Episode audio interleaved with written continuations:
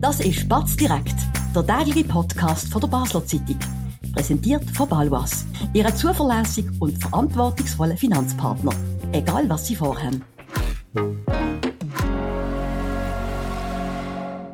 Das ist Batz direkt vom Freitag, 2. Februar mit dem Linus Schaufert, FCB-Redakteur und mir, am Sebastian Brielmann.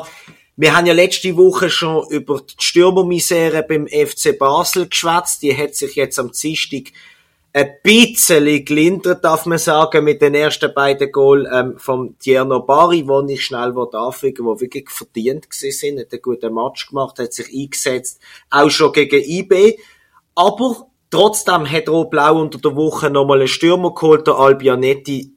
Linus, wieso holt man da äh, verlorenen Sohn wieder zurück? Ja, das ist jetzt tatsächlich die große Frage, wieso der Albion Ayeti, der springende Punkt dabei ist, dass er im Moment gerade noch nicht einsatzbereit ist. Und der Fabio Celestini hat eigentlich mehrfach betont, wenn man jetzt im Winter Transfer macht, dann solle das Transfer sein, wo eigentlich sofort ready sind zum, zum Spielen. Ja, und jetzt kommuniziert der FCB in der Vorstellung vom Albion Ayeti, ich habe es mir da rausgeschrieben, nach längerer Zeit ohne viel Spielpraxis soll der Basler beim FCB behutsam wieder an sein athletisches Topniveau herangeführt werden. Und Kurzum, der Albianetti ist nicht fit, hat vielleicht sogar Übergewicht, man hat jetzt kein Foto gesehen, man weiß es nicht, aber wenn sogar der FCB selber so kommuniziert, was sehr ungewöhnlich ist, muss man davon ausgehen. Also da ist jetzt nicht gerade in, in, in, in vier Tagen dann an die Mannschaft angeführt, sondern das geht im Moment. Das ist genau richtig und ich habe heute auch der Fabio Celestini gefragt, eben, was sein Plan ist, wenn könnte Ayeti allenfalls wieder spielen. Und? Er hat gesagt, er wüsste es nicht und Mediziner bei ihnen wüssten es auch nicht, also Athletikcoaches etc man kann es einfach schlecht noch nicht sagen, man muss schauen, wie er sich entwickelt. Und, ja. Also vielleicht auch nie, oder wie muss man das Nein, da, das ist sicher nicht Ziel, aber er hat, er hat wirklich keinen klaren Zeithorizont können nennen. Ähm, ich kann mir vorstellen, jetzt heute ist er nicht im Training gesehen, heute hat er selber trainiert, also abseits ähm, von der Mannschaft. Hast du ihn gesehen? Nein. Okay. Tatsächlich okay. hat der FCB heute Morgen hat Simon Walter reingeschrieben in den Chat, ja, der Ajeti ist heute nicht im also der Medienchef hat. Genau, das ist okay, der, das, das ist dass, man, dass man ihn nicht sieht. Ja, dann warten wir mal. Vielleicht ist er ja morgen gegen Lugano im Stadion. Trotzdem die Frage. Jetzt holt man den Albianetti im Wissen, der spielt vielleicht im Frühling das erste Mal. Ob das jetzt März oder Mai ist, egal. Aber das ist nicht das gewesen, wie du es angesprochen, wo man eigentlich hätte wollen. Wenn man im Winter etwas macht, muss die Person sofort einsatzbereit sein. Warum holt man ihn denn? Wie begründet der Club das? Warum nicht einen anderen? Also der Fabio Celestini sagt klar, ähm, er hat natürlich das Potenzial und man hat auch schon gesehen, dass er ein guter Stürmer ist. Und ich glaube, es spielt vielleicht auch noch ein bisschen drin, dass der Tierno Bari jetzt halt gleich nicht erst seit dem ähm, Spiel gegen Winterthur bessere Leistungen gezeigt hat, sondern man hat gesehen, er ist im Spiel, er kommt mhm. ja zu, zu Chancen. Mhm vielleicht sagt man, wegen dem ist gar nicht so unglaublich dringend, dass man da nochmal einen Stürmer hat. Und wieso es dann schlussendlich der Ajetio nicht jemand ähm, geworden ist, wo, wo sofort ja, die äh, 0,8 Bude pro Match spiel, äh, schießt, das ist unglaublich schwierig zu mhm. sagen, oder? Was aber klar ist, ist, das hat ja durch Oli Gut, Sportchef der Batz, auch ähm, gestern noch geschrieben, bevor dann ein paar Stunden später die Meldung durchkam. Der Transfer hat sich hingezogen. Man hat auch schon eigentlich am Wochenende oder vielleicht dann am Montag erwartet. Wir wissen ja auch, dass er schon, schon am Wochenende im Medizincheck war. Und also offenbar hat es ja auch hier beim Club noch Zweifel gegeben, weil sonst hat man ihn nicht so lange hingehalten. Was kann man da drüber sagen? Genau, also so viel ich weiß, sie anscheinend schon am Freitag beim Medizincheck gesehen und eigentlich geht das ja dann relativ schnell an, nach dem Medizincheck. Ja, vielleicht ist es am Kalt gelegen, was, was ihm angeboten worden ist oder was er gefordert hat. Ähm, ich habe es mir da rausgeschrieben, man sagt bei bei Celtic hat er irgendwie 1,2 Millionen Euro verdient und dann bei Gaziantep noch 300.000 Euro. Ob, ob das stimmt, weiß man nicht, weil das war schon mal ein guter mm. Schritt zurück. Und in, dem, und, in, dem Grö in dieser Grössenordnung wirst du wahrscheinlich auch jetzt beim FCB sein. Eher bei 300.000 als bei 1,2 Millionen, weil die grossen Millionärsaläre, die sind ja, die gibt's ja nicht mehr vielleicht verdient er auch eine halbe, ist ja gleich, aber sicher nicht, nicht mehr, oder vor allem zahlt man nicht so viel Geld wahrscheinlich für einen, der noch gar nicht einsatzbereit ist. Absolut. Und dann kommt noch dazu, ähm, dass, dass natürlich, wenn die Medizintests eben nicht so gut sind, ist das natürlich auch eine Verhandlungsgrundlage für den FCB, wo man den Preis vielleicht noch drucken könnte. Das ist jetzt wirklich spekulativ. Möglich ist es, dass es sich auch wegen dem so gezogen hat, dass es miteinander zusammenhängt, die mhm. beiden Punkte, oder? Absolut. Ob es vielleicht noch andere Varianten gegeben hat im Sturm oder im Angriff auf dem Transfermarkt oder ob der Albion Ayeti einfach ein Spieler ist, wo, wo man so viel Zeit kann geben, weil es doch plötzlich ganz neue Optionen rund um einen Angriff beim FC Basel hat. Das besprechen wir gerade nach einer kurzen Werbenunterbrechung. Spannende Themen kann man auch bei uns besprechen. Bist Unternehmerin oder Unternehmer und kommst in eine Situation, wo du eine neutrale Meinung oder Fachwissen brauchen kannst? Wir beraten mit Herz und Köpfli. Melde dich bei der Olivia Grossen von der Co-Partner Revision AG in der Dalbenanlage in Basel. Ja, Linus, Anfangs Januar oder schon Ende Dezember hat man mal können lesen, Jean-Pierre Samé würde man gern holen. Da hat IBF gesagt, wir verkaufen den nicht in der Schweiz. Fair enough, das gibt's.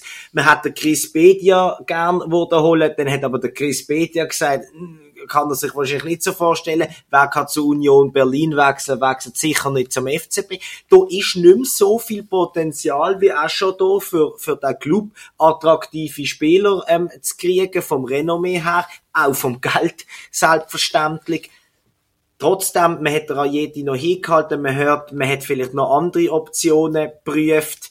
Ist das ein bisschen aber am Schluss wirklich die neue Realität von Rot-Blau, dass man Basler, die schon mal da sind und sich nicht in der allerbesten Verfassung von ihrer Karriere befinden, zurückholt, weil kein anderer mehr will kommen. Ich glaube nicht, dass per se kein anderer mehr will kommen. Wenn man jetzt die beiden Kandidaten anschaut und schaut, wo sie angegangen sind, also Como, wo der Jean-Pierre Nsamé angegangen ist, ein ambitionierter ähm, Serie B-Club in Italien. Serie B, hey. Aber er ist ambitioniert, soviel ich weiß, möchte er offen. Ähm, und ja, Union Berlin ist natürlich auch eine sehr interessante Adresse. Der FCB ist nach wie vor von der Strahlkraft, man hört es immer wieder, der, sehr attraktiv in der Clu Club in der Schweiz und wahrscheinlich auch der größte Club.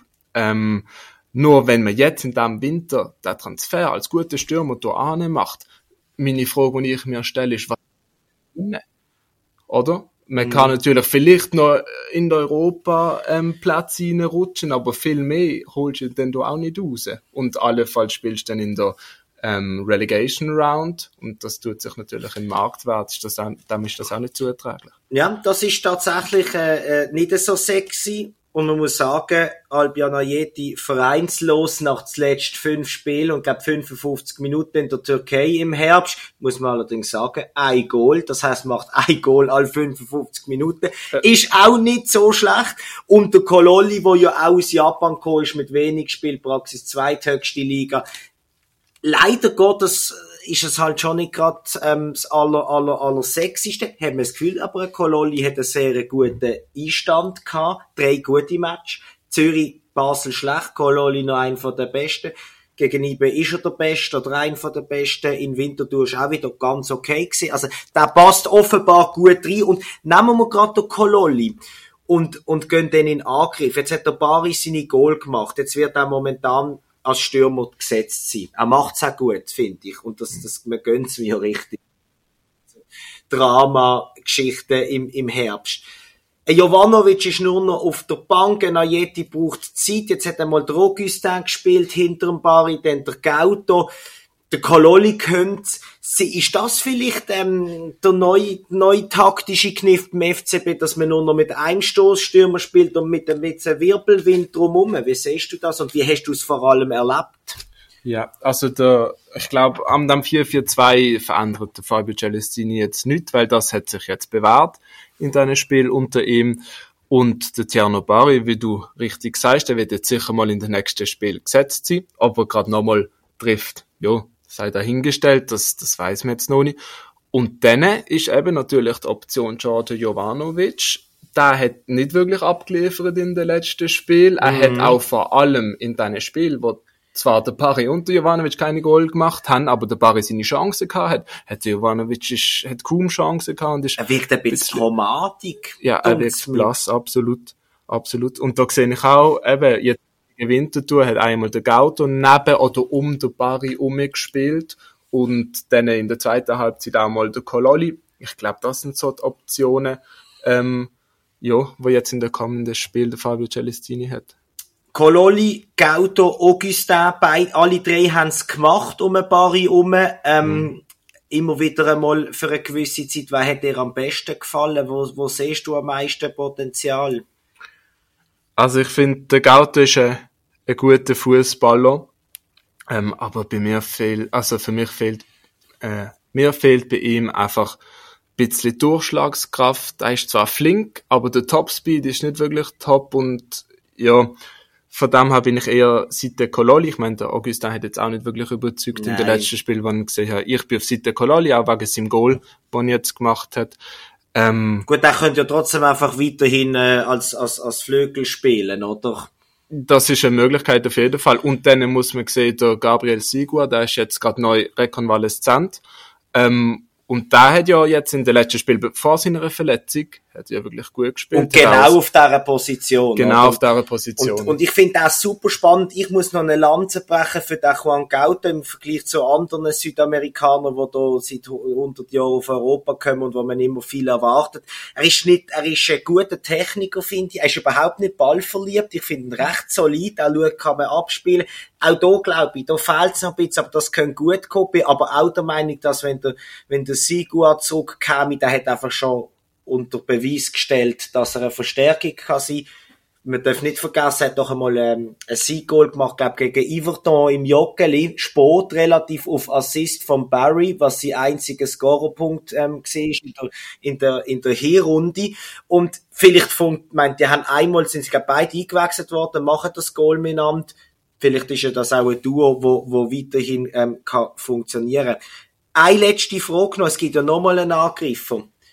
Und das ist äh, der Hunziger Kreuzbandriss im, im Sommer, nachdem er ein Goal gemacht hat. Man plötzlich gesagt hat, vielleicht äh, ist er viel besser, als man das erwartet hat und könnte einen grossen Durchbruch schaffen. Wie sieht's bei dem aus? Weiss man da etwas? ja, also der Andrin Hunziger ist jetzt, wird vom FCB nicht mehr unter den Verletzten geführt, sondern unter den Rekonvaleszenten. Ähm, er trainiert wieder mit, aber ist momentan noch nicht auf dem Niveau, dass er könnte in einem Match mit tun. Wie lange das noch geht, da, da möchte ich jetzt keine Prognose abgeben, das haben sie auch nicht klar kommuniziert. Ich stelle mir vor, dass das sich noch ein paar Wochen bis Monate geht. So. Der spielt also morgen gegen Lugano sicher noch nicht. Ich würde sagen, wir machen hier einen Punkt, wenn ich auf die Zeit schaue. Vielen Dank, Linus, ähm, für die spannenden Ausführungen. Morgen spielt der FCB daheim um halb neun, wenn ich mich nicht täusche, oben, ähm, gegen Lugano im Joggeli. Könnt einen weiteren Schritt machen mit einem Sieg, ähm, um sich langsam dann den Playoffs der, von den ersten sechs ähm, zu nähern. Ähm, ja, das war's. Wir wünschen ein ganz schönes Wochenende. Viel Spaß im Joggen und wir hören uns selbstverständlich am Montag wieder zur gleichen Zeit, am gleichen Ort mit einem neuen Thema. Bis dann, einen schönen Abend. Das war Spatz direkt, der tägliche Podcast von der Basler Zeitung. Vom Montag bis Freitag immer am 5 Uhr oben auf batz.ch. In der App und überall, was Podcasts gibt.